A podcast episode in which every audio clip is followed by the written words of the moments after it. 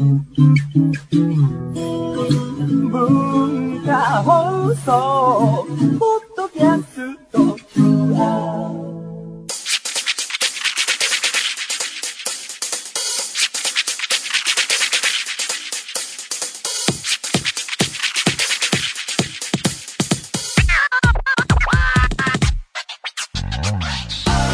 こんばんは。内山聖輝のワンクール。パーソナリティの内山聖輝です。えー、だいぶ暖かくなってきましたね。あのー季節が変わりつつあるんだなっていうか。まあでも季節の変わり目ってね、あのー体調も変化しやすいのでね気をつけていかなきゃいけないなと思うわけですがもうすぐホワイトデーもありますか。3月14日。あれあのーなんだろう。学校とかじゃなくなってくると社会人という身分になってくると。まあね知り合いの方からなんとなくお菓子とか一月前にもらうんだけれども一月後に会う機会がないみたいなのあるじゃないですか。あれ一応用意しとくべきなのか。でもでもさじゃあ今度チョコを渡したいから会おうよって言ったらもうさもう告白じゃないですかそれはもう。なんかこう礼儀としてね会うタイミングがあればまたね軽くお返ししなきゃなと思いつつもほぼ会わないんじゃないかみたいなのをもう予感してるとどうするみたいなね。なんとなく謎の悩みがあの出始めたりしますけど。どうしましょうねあと最近始まったことといえば歯の矯正をね今してましてねついてるんですけどとりあえず上だけついてて。結構前からやろうと思ってたんですけれどもそれこそ数年ぐらい前からかな。あーだけれどもまずどの歯医者でいろいろ進めていくかみたいなに迷った時期もありだから転々としてたこともあったんですよ近所の歯医者を。なんかサボって他のところへ行っちゃうみたいな ちょっと申し訳なかったですけれども、えーいろいろあってじゃあここ悪くないかなっていうので行ったところまああの虫歯が結構あってそれ直すのにまあ1年とは言わないまでも近くかかってですねまあ治療をやりましてでその後にまあ矯正とか考えてるならその下のね親知らず抜かなきゃいけませんよって言われて下に上は抜いたんだけど下の親知らずが残ってですねそれが横倒しに生えてるもんだからそのままやっちゃうとこれは親知らずあのまだ表にできてない親知らずが内側に寄ってくるっていうか押しちゃうことによって並べても崩れてきちゃうからまずこれ取らなきゃいけないっていうんで。でこれ取るとなると、えー仕事にも影響ねあの結構歯茎切ったりなんだりっていうやつなんで喋れない時期もできちゃうっていうんでこれのスケジュール調整にもまたねなかなか時間がかかりましてやっと抜いて虫歯直して親知らずも抜いてで矯正しますかってなってねまあいろいろ検査を経た上でねまあいろいろ選択肢は提示されたんですけど普通にいわゆる、えーなんかよくわかんないカチャっていうのをつけてこうワイヤーみたいなのでこう繋いで引っ張っていくやつかマウスピースもありますよみたいに言われてでマウスピースはとにかく時間がかかると。でマウスピースは外せることがメリットだけれども1日20時間はつけてくださいって。それはもうほぼほぼですよねもう。なんでまあ早く終わった方がいいなっていうんでいわゆる普通の矯正器具をねつけ始めたんですけどもね。あのやってみて分かったのがやっぱりこう日本のあの歯の歯列矯正の文化というかねあんまないのかなっていうのが提案されたのが提案されたのがあのつける装置っていうか器具はアメリカ製のかドイツ製のかって言われたんですよ。日本製っていうのはもうチョイスになくてそこの歯医者さんでは少なくとも。だからそのやっぱ文化があまりないとそういうあ会社だったりも増えていかないのかなっていうのをなんとなく思ったんですけどね。確かにこう結果アメリカのにしたんですけどアメリカのアニメとか見てるとそういうキャラクターいますもんね。子供で特にあの歯に器具つけた子。ねだからそういう文化も、えーいろんな各作品に現れたりするのかななんて思いましたけどね。まあだから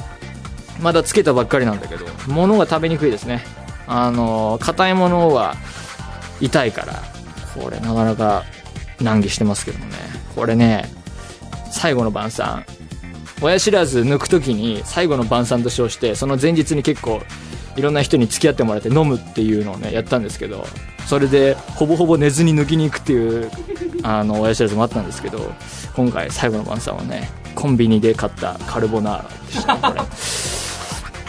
寂しかったな次の日に作ってあんま知らなくてガンガン進めてくださいとは言ったんだけどあ今日もうあれなんですかみたいな感じになって。もうねしかもねその日そのぬあのつける前日ねあの日本アカデミー賞の授賞式をやっていてでそこのアニメ長編アニメ部分にあの僕があの声の出演をした「心が叫びたがってるんだ」っていう映画がノミネートされてましてでまあその最優秀かどうかっていうのはその日に分かるんだと思うんですけどその、まあ、どちらにせよお祝い会みたいのやるのでよかったらって言われてたんですけどね。もうそれもねなんだかんだでいけずね。なんかいろいろ逃しましたね。カルボナーラ食べてね。次の日つけましたけどね、えー、まあだから何ですかね。余計な感触しなくなりそうですね。こう歯磨きすぐしなきゃいけないからね。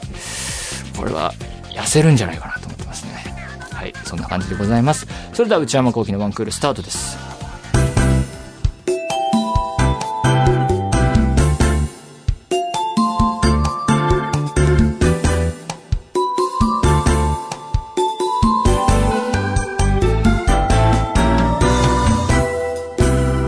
内山昂輝のワンクール。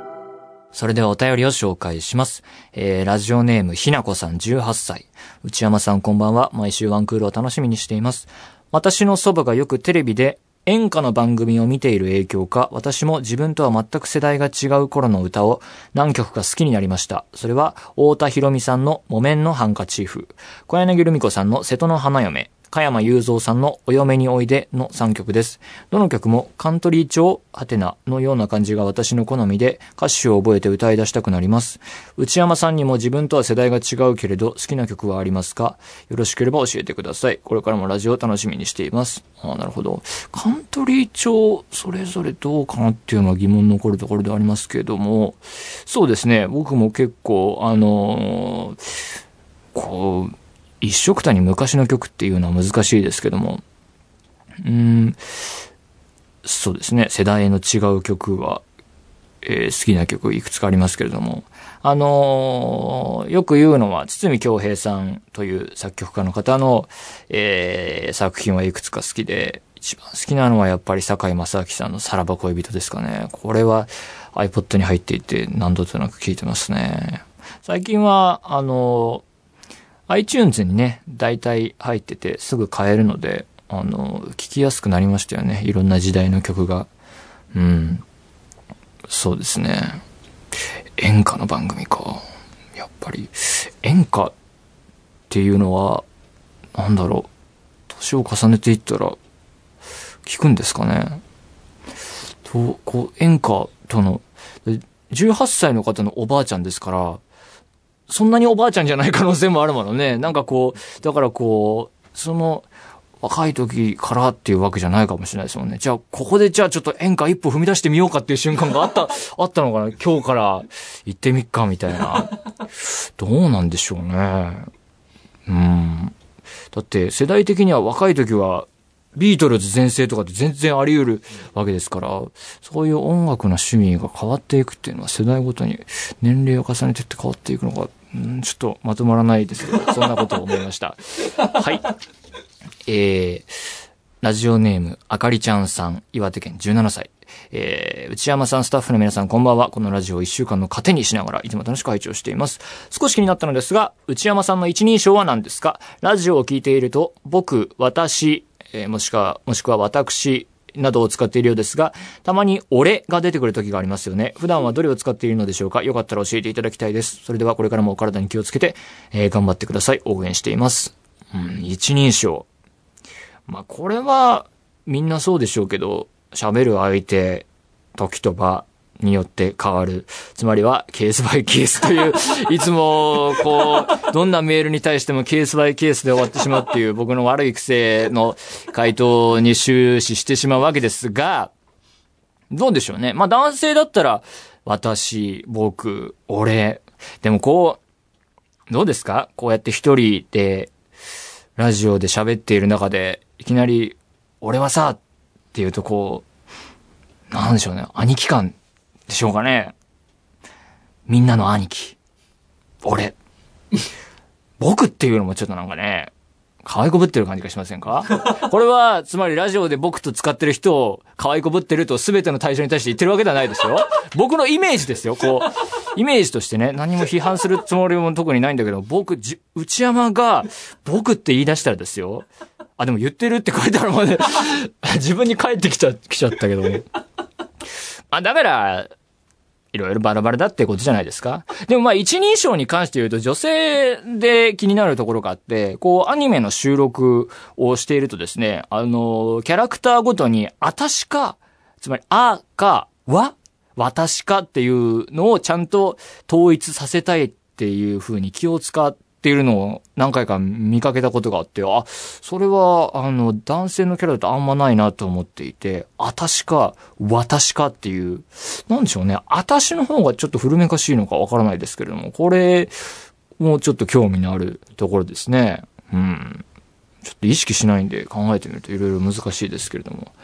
はい。えー、こんなような感じで何でもいいので送ってみてください。皆さんからのお便り引き続きお待ちしております。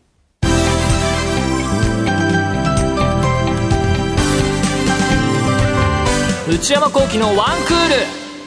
ル内山幸喜のワンクール。続いてはこちらのコーナーです。今週の内山ホットワード。えーこのコーナーでは毎回、えー私内山、なんかこう、あのーなんだろうな、今ちょっとさっきね、あの、一人称について話していたところ、なんかこう、私とか言った。ここで、台本には毎回僕って書いてあるんだよね。それ俺多分、毎回私って言い換えてる気がするんですよね。なんか、どうでもいい話のようで、深いテーマのようで、多分どうでもいいことなんだろうみたいな。やだな。なんか、一つ嫌だな。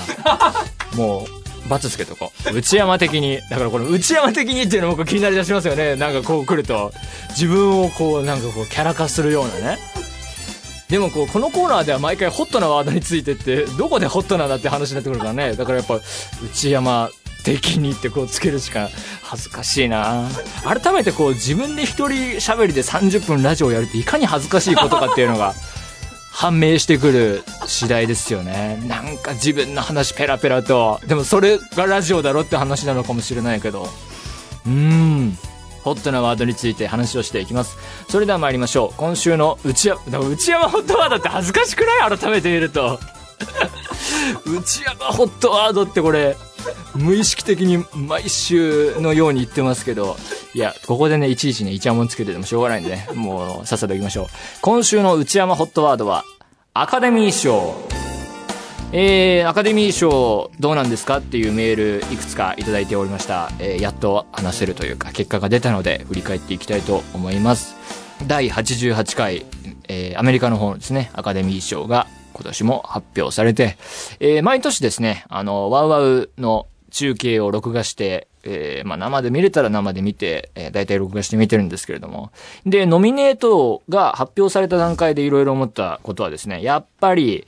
去年振り返ってもですね、マッドマックス怒りのデスロードが僕としてはすごい面白かったんですが、えー、今回作品賞いや監督賞にノミネートされて、もうこれはこのまま取ってほしいと思ってましたね。まあこういうアカデミー賞っぽくないマッドマックスが取るってすごいいいじゃないかと思ったんですけれども、あとはですね、レオナルド・ディカプリオ氏が主演男優賞で、えー、ノミネートされてると。彼はですね、もう何回もノミネートされてるんだけども、受賞に至らないっていう風にね、言われていて、あ言われているというか、取れなくて。これがついに取るのかっていうのが見どころでしたね。僕としてはですね、あの、ウルフ・オブ・ウォール・ストリートっていう、えー映画があってですね、これがすごい好きだったので、で、これで確か主演男優賞ノミネートされていて、もうこの時に撮ってくれればっていう感じだったんですが、今回はレベナント、えー、蘇りし者ですか？で、ノミネートと。これも見どころでした。あとは助演男優賞で、えーシルベスター・スタローンが、クリード、チャンプを継ぐ男で、ノミネート。ここでついにシルベスター・スタローンが取るのかっていうのもありました。あまあ、とはいえですね、上演男優賞で、えー、もう一人ノミネートされていたマーク・ライランスっていう人がですね、あの、ブリッジ・オブ・スパイでノミネートされていたんですけれども、僕としてはあの、ブリッジ・オブ・スパイ見た時に、あ、この人、すごい役者さんだな、というか、こう、力の抜けたセリフ回しがすごい素晴らしいなと思ったので、あの、こうつけがたいというか、二人とも立ってほしいというふうに思ったんですけれども、えー、当日はですね、あのー、夜から仕事で、あ、これ生でも見れるなって思ったんですが、もう起きたらもうアカデミー賞終わってる時間でですね、もう、まあ、録画しててよかったって思ったんですけれども、だから、録画を飛ばし飛ばし見てですね、あ、もう出なきゃっていうタイミングまで、えー、前編見ましたけれども、あの、起きた時に、あの、iPhone をちらっと見たらですね、母親や知人からメールが来てまして、で、まあ、仕事のスケジュールのこともあるかもしれないんで、パパってこう、ね、アカデミー賞関連のことをネタバレされたら嫌だなと思いつつ、タイトルだけ見る設定になっちゃってたから、マットマックス、びっくりびっくりみたいに書いてあったの。は、作品賞取ったんだと思って。あ、嬉しいけどネタバレされたと思って、うわ何やってくれてんだよって思ったんですけれども、これ結論から言えば作品賞取ってなくてですね、スポットライトっていう映画が作品賞だったので、あのー、よくわかんない感情の動きがあったんですよ。結果ですね、マッドマックスは、最多受賞 ?6 部門が、えー、今年は最多受賞だったらしくて、あのー、それを祝うメールだったらしいんですけれども、だから、僕も、今年作品賞マットマックス取ったんだと思って、その発表の時もなんとなくね、はいはいって見てたから、スポットライトって出て、えーってすごい叫んじゃって、なんていうの？逆びっくりっていうかね、謎の驚きを味わうっていうね。まあでも、まあおめでとうっていうメールは来たんだけれども、やっぱりね、こう作品賞、監督賞っていうこう、パッとこう、キャッチーなところ、でも、マットマックス取って欲しかったなっていうのが本音としてはありましたね。えー、というわけで各賞というか、気になったところ、えー、何が取ったかっていうのを見ていこうかなと思うんですけれども、作品賞は先ほども言ったように、スポットライト。これはね、まだね、あの、日本でも公開してないんでね、なんとも言いませんね。まあ、面白い映画なんでしょうね。撮ったんだからね。えー、あとは、えー、マネーショートもまだ見てないしね、ブリッジオブスパイ見た、ブルックリンもまだ先ですね、公開が。うん、オデッセイ見たでしょ？レベナント見てないもんね。ルームっていうのも気になりますね。あで、監督賞。監督賞は今年もまたアレハンドロ・ゴンザレス・イニャリティという監督がレベナントで撮りましたが、2年連続ですよ。こんな人なかなかいないですよね。市場でもなかなか珍しいことらしいですけど。連続で言えば、撮影賞？あの、撮影監督に贈られる賞がですね、今年も、えー、レベナントでエマニュエル・ルベツキという人なんですけど、彼は3年連続ですよ。ゼログラビティ、バードマン、レベナント。3年連続でアカデミー賞取ったら、その後仕事のモチベーションって上がるもんなんですかね？もういいやってなりそうだよね。まあでも、それ3年連続取ったぐらいでモチベーションが下がる人はアカデミー賞3年連続取れないということだと思うんですけれどもね。にしてもすごいよね。確かにこの人は毎回チャレンジングな撮影方法というかね、ゼログラビティのあの、ワンカットでワーっていくのもすごかったし、バードマンもね、ずっと途切れないっていうのがすごかったし、なんかこう新しいことをやろうっていうのが評価されてるのかもしれませんけれども、にしてもね、3年連続ってすごいですよね。あとはそうね、あ、主演男優賞。ディカプリオさんがついに取りましたね。うん。すごい。これはちょっと他には特にないですね。あの、スティーブ・ジョブズ、ね、マイケル・ファスベンダーさんがね、ノミネートされま、されてましたけど、スティーブ・ジョブズも見ましたけどね、これはなかなか変わった構成の映画でね、三部構成みたいになってて、同じような要素が繰り返されるんだけど、徐々に変化しているみたいな変わった構成のもう喋り同士の映画でね、すごいなえー、と思いましたけれども、えー、助演男優賞はマーク・ライランスさんが取りましたね。よかったよかった。まあ、シルベスター・ストローンが取れなかったけれども。で、あと気になるところは、まあ、助演女優賞は、えー、リリーのすべてのアリシア・ビキャンデルさんという人らしいですが、これ見てないしね。助演女優賞で気になるところで言うと、ジェニファー・ジェイソン・リーさんがね、 Hateful Eight でノミネートされてますが、 Hateful Eight 見たんですけどね、確かに、この人すごかったですね。あの、最後の方の血まみれ、これネタバレか？これちょっと、え、予告で結構血まみれな感じ出してると思うんでね。ああまあでもネタバレっていう人もいるかもしれないしね。だから、すごかったです。すごかった。この人は。すごかった。最後の方のこの人はすごかった。っていうね、ことですけれども、あとはそうね、そんなとこですかね。うん。というわけで今年もね、いやいや、まあね、来年はどんな映画がノミネートされるのか楽しみですけれども、来年こそはね、生で見たいなって思うんですがね、結構早起きしないとね、見れないんでね、えー、生放送でネタバレされずに、ネタバレっていうのがわかりませんけれども、ちゃんとね、リアルタイムで見たいなと思います。というわけで以上、今週の内山ホットワードでした。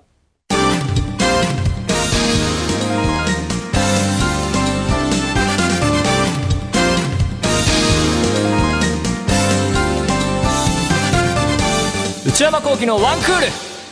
内山さん、これ、買いです。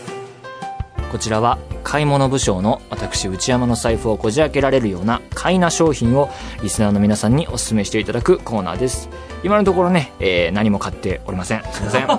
あと一つ期間限定というかルールとしては「スター・ウォーズ」商品は普通に欲しいものなのでダメだという感じでやらせていただいております。それでは早速紹介してまいりましょう。えーラジオネームリルアさん。女性大阪府の方。私が内山さんにお勧めしたいものは、カルメ焼き器です。私は最近カルメ焼きにハマっており、思わず購入してしまいました。購入してからはほぼ毎日帰宅後作っています。ええ中学時代にカルメ焼きを作っていらっしゃった内山さん、いえ、内山職人には必要ないのかもしれませんが、よろしければ購入してみてください。それでは季節の変わり目で風邪をもしお召しやすいので、お体にはお気をつけください。カルメ焼き器いや、知らない。あ、まあ一応その科学部ですから、ガスバーナーとお玉で、こう、温度を見ながら、こう、お砂糖だったり、ふくらし粉だったり、いろいろ調整しながら混ぜて、ワシャワシャワシャってこう混ぜながら作ったりしてましたけど、カラメ焼き器ってちょっとどんなものなのか全然わかんないんですけども。じゃあ想像ですけどね。カルメ焼き器は、まあ、たこ焼き器みたいなことなんじゃない？要は。膨らむようなものですから、形状としてはたこ焼き器の、その、一つ、一丸を、もうちょい大きいぐらいが、えー、あとコンセントつなぐみたいになってるってことじゃないですかね。正解は。これ正解なの？本当に？え？これほぼ、こう曲がってないお玉っていうか、こう、棒が平行になってるお玉みたい。お玉っていうか、平皿でちょっと、えー、端っこが遠曲しているような。嘘？本当ですか？だってこれ電気とか使、なんていうか、コンロにこれをかけるってことなのかな？これはお玉でいいんじゃないかな？た、なんかその別の機能がついていない限り、これはお玉でいけると思いますね。はい。ちょっと詳細わからないのであれですが、お玉で大丈夫。はい。えー、ラジオネーム、えー、みちゃくろさん、大阪府20代の方。先日の放送で鍵の閉め忘れが気になるというお話をされていましたね。それを聞いて、これを使うようになって鍵の閉め忘れが気にならなくなったと、ツイッターで回ってきた商品があったので、ツイッターで回ってきたってどういうことでしょうかね。なんとなくわかりますけども、こう、いろんな人がリツイートした結果、目に入ったということでしょうか。えー、ツイッターで回ってきた商品があったので、内山さんも使用してみてはどうかと思いメールいたしました。それは、チェッキーという商品で、鍵に装着しておくと、鍵をかけた際に、印の色が変わり、鍵をかけたかどうかが一目でわかる仕組みになっています。これで鍵をかけたかどうか心配しなくてよくなると思いますが、いかがでしょうか？ん？あ、これはちょっと資料が見れるぞ。空き巣被害の約4割が、ドアや、ま、窓の鍵の閉め忘れ。6割何なんでしょうね。なん、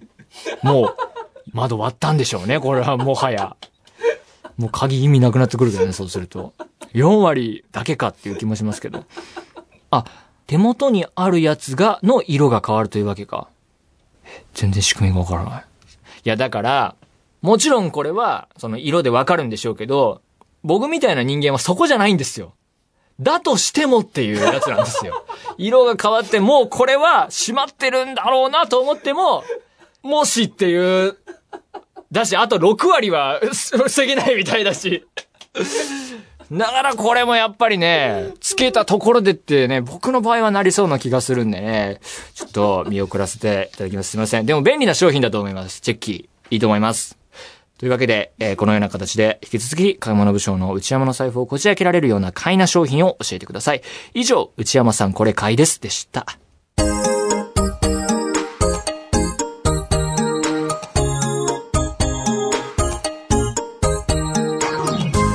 内山幸喜のワンクール、そろそろお別れのお時間です。今日ですね、雑誌、漫画雑誌、久々に買いまして、イブニングっていうやつにですね、新連載、イブニング15周年記念って書いてある。妻に恋する66の方法、福光茂之さんの、えー新連載が始まったので買って、さっきね、打ち合わせの合間に読んでたんですけれども、面白かったですね。これ、これちょっと楽しみが、人生の楽しみが一つ増えましたね。皆さんも興味あったら読んでみてください。えー、番組では引き続き皆さんからのメールお待ちしています。普通歌の他にコーナーへの投稿も募集中です。私の財布をこじ開けられるような買いな商品をお勧めしていただく内山さんこれ買いです。皆さんが体験した映画のようなエピソードを教えていただく映画のような話。そして思春期にありがちな心が痛いエピソードを送ってもらう思春期の痛み。えー、そして、あ、これ最近できたやつですね。オープニングトークのネタ幅の狭い私のために、なんだよこれ、えートークテーマを提案してもらう。内山さん、これで一本お願いします。だからこう、単語を送ればいいわけですね。これまだやったことないんであれですけど、単語がをいただいて、1分、とりあえず1分喋ってみるっていうね。そこで初見で見て、っていうやつです。すべてはこちらのアドレスへお願いします。one.joqr.net one.joqr.net one の綴りは one です。えー番組公式ツイッターアカウントは、アットマーク one アンダーバー agqr です。えーこちらもぜひチェックしてください。そしてこの番組は、ポッドキャストでも配信中です。更新時間は毎週月曜日のお昼12時予定です。それではまた来週、さようなら。